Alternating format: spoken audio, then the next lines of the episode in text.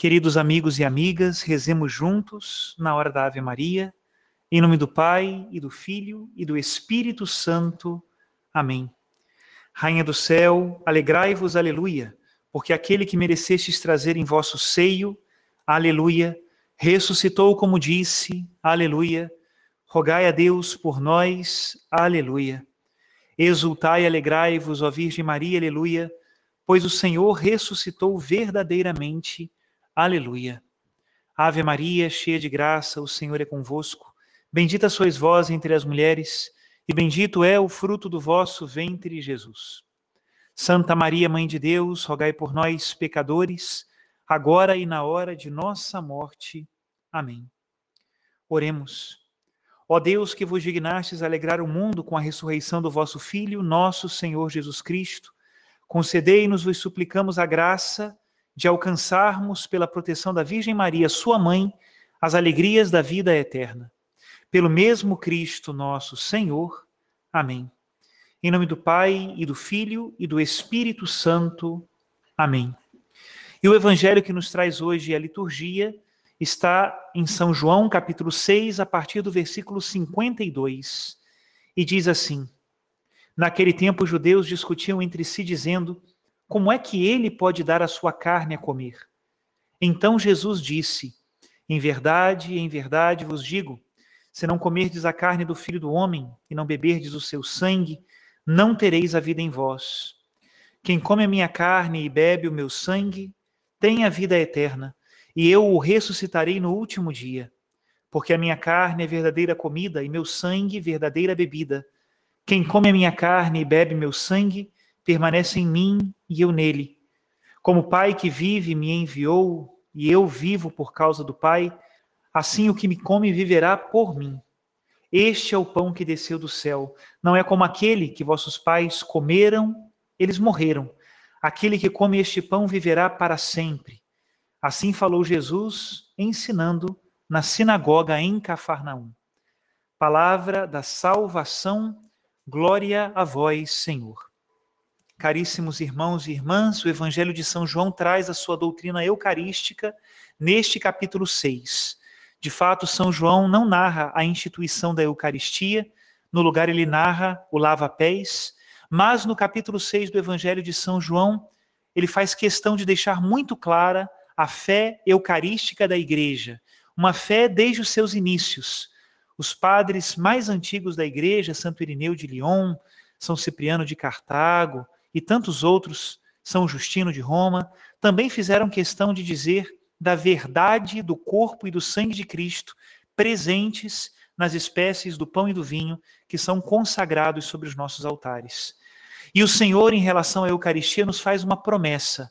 Aquele que recebe a Eucaristia, logicamente a recebe bem preparado e acreditando e entendendo verdadeiramente o que está fazendo, disposto a viver em Cristo, este terá a vida eterna.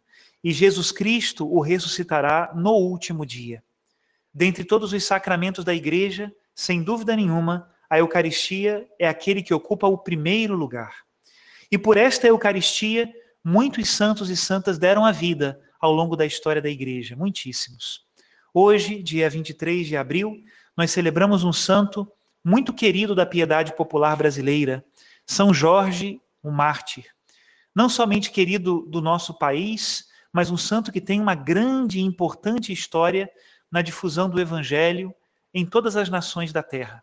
Tanto assim que São Jorge foi martirizado no início do século IV e já no final do século IV havia já uma igreja dedicada a ele na Palestina e logo o seu culto, a sua veneração se espalhou por toda a Europa e depois para os países conquistados da América, da África e da Oceania. Tenho certeza que todos já viram alguma imagem de São Jorge, imortalizado como um soldado sobre um corcel branco, arremetendo uma lança contra um dragão. Esse, de fato, é um modo de pensar alegórico, muito próprio do Oriente, da região onde viveu São Jorge, que criou este modo de representação simbólico para falar de um soldado que saiu em defesa da verdadeira religião contra o inimigo infernal que a ameaçava, mas que saiu vitorioso, mas vitorioso no martírio. Na Europa medieval, este ícone oriental foi cercado depois de muitas lendas, muitas, que acabaram dando suporte ideológico a algumas histórias de São Jorge que eu tenho certeza que alguns de nós já escutamos, como um cavaleiro que matou um dragão para salvar uma princesa. Isso muito próprio da mentalidade medieval. Entretanto, São Jorge não é uma lenda. A Igreja de Roma já tem o nome de Jorge inscrito no seu martiriológico desde o século V, mas como eu disse antes, ele viveu no século IV. Jorge provavelmente nasceu por volta do ano de 280. Alguns dizem que foi na cidade de Lida, na antiga Síria, na Palestina, e outros dizem que foi na cidade de Mitilene, na antiga Capadócia.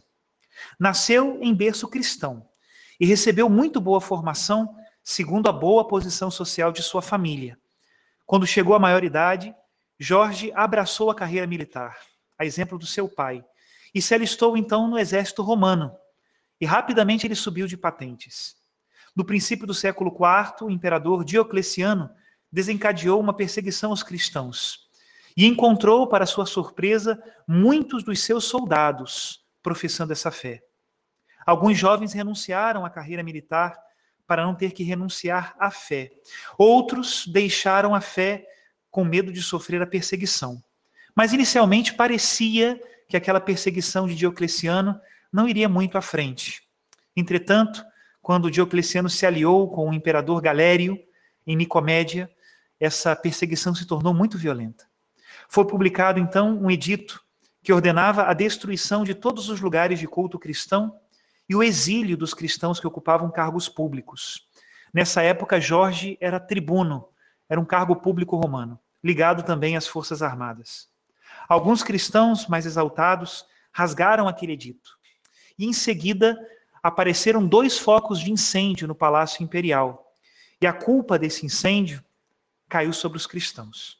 Logo a perseguição então cresceu, com a obrigatoriedade de que todos os cidadãos sacrificassem aos ídolos dos deuses do Império Romano. Nesta situação, Jorge decidiu agir em favor dos cristãos.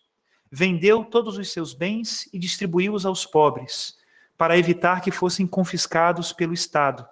Libertou os escravos que tinha e tomou a palavra no conselho da cidade em defesa dos cristãos, afirmando publicamente que a religião cristã era a única religião verdadeira. O próprio imperador lhe mandou uma mensagem que dizia: Pensa bem no que dizes e preocupa-te mais pelo teu futuro. Ao que, segundo contam as histórias, ele respondeu: Deves entender, ó Diocleciano, que o Deus a quem sirvo me dará a vitória. Por isso, não me amolecerão os teus conselhos, nem me dobrarão as tuas ameaças, pois todos os benefícios são vãos para quem aspira à glória eterna.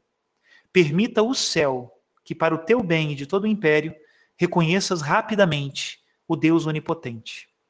Logo depois, Jorge foi preso. Os relatos que temos dos suplícios que Jorge sofreu são muitos e que passou por esta prova com garbo e valentia.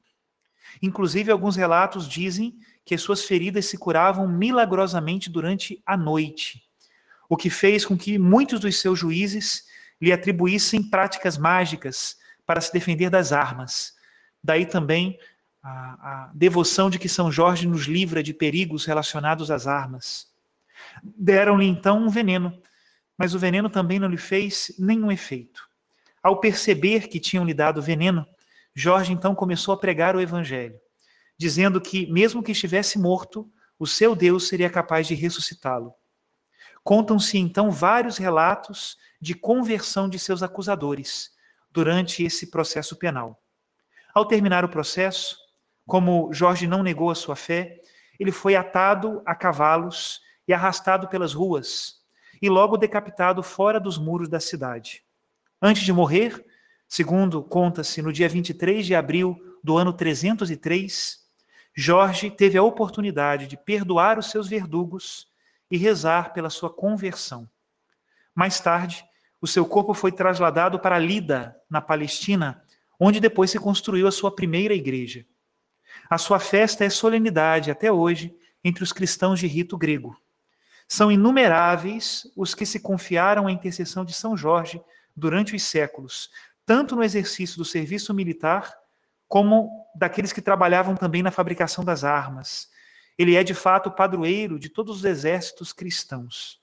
Desde tempos muito remotos, São Jorge foi eleito padroeiro de algumas nações, como a Lituânia, a Rússia, a Suécia e a Inglaterra, e de importantes regiões e cidades como Aragão, Catalunha e Valência, na Espanha, Gênova, na Itália, e da cidade de Constantinopla, que era a capital do antigo Império Bizantino.